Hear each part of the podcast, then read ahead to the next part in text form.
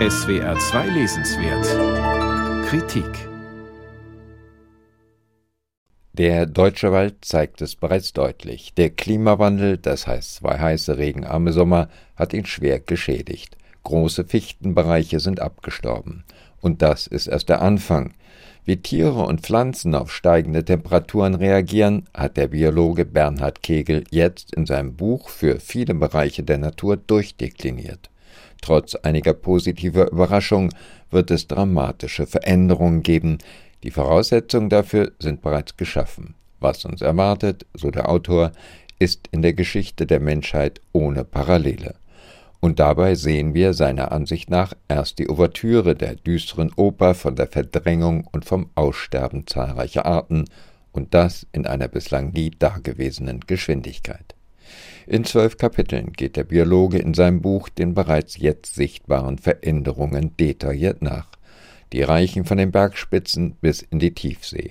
So wandern zum Beispiel kälteliebende Pflanzen mit steigenden Temperaturen die Berge hinauf, bis es nicht mehr weitergeht, dann verschwinden sie auf Nimmerwiedersehen. In den Meeren führt das sich erwärmende Wasser der Ozeane zu stärkerem Algenwachstum. Die verbrauchen an einigen Stellen so viel Sauerstoff, dass sich sauerstofffreie Todeszonen bilden und zahlreiche Meeresorganismen sterben. Bernhard Kegel stützt sich in seinem Buch auf zahlreiche wissenschaftliche Untersuchungen. Es gibt inzwischen sogar einen eigenen Forschungszweig, die Climate Change Biology, der sich mit den Folgen des Klimawandels auseinandersetzt.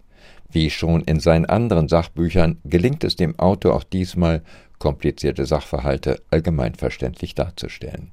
Er gibt einen guten Überblick über den derzeitigen Wissensstand. Klimawandel bedeutet für alles organische Leben, so der amerikanische Vegetationsexperte John W. Williams, bewege dich, passe dich an, halte durch oder stirb. Kegel sieht Gewinner und Verlierer. Während die schwindende Eisdecke den Eisbären das Überleben schwer macht, profitieren die Adelie-Pinguine von besseren Jagdbedingungen. Mussten sie bislang beim Jagen immer wieder zu Artenlöchern im Eis zurückkehren, können sie jetzt zum Luftholen auftauchen, wo immer sie wollen. So erbeuten sie mehr Krill als früher. Ihre Population wächst. Wie unterschiedlich Arten auf den Klimawandel reagieren können, zeigt für den Biologen beispielhaft der Lake Washington.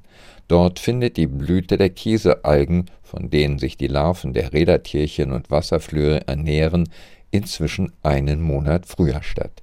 Die Rädertierchen haben sich angepasst und produzieren ihre Larven entsprechend früher.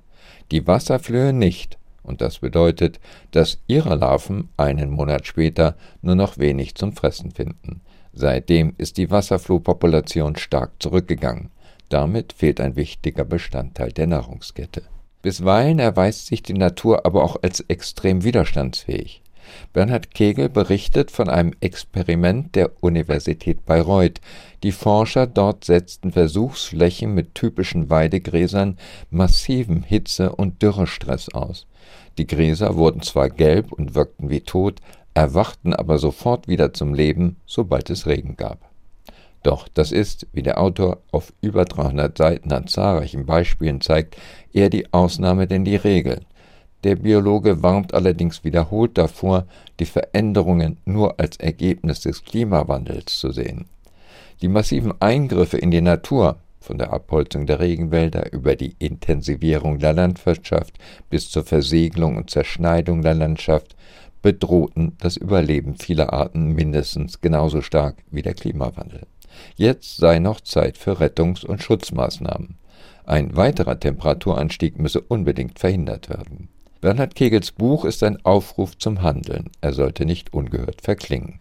Bernhard Kegel, Die Natur der Zukunft, Tier- und Pflanzenwelt in Zeiten des Klimawandels, Limon Verlag Köln, 382 Seiten, 22 Euro.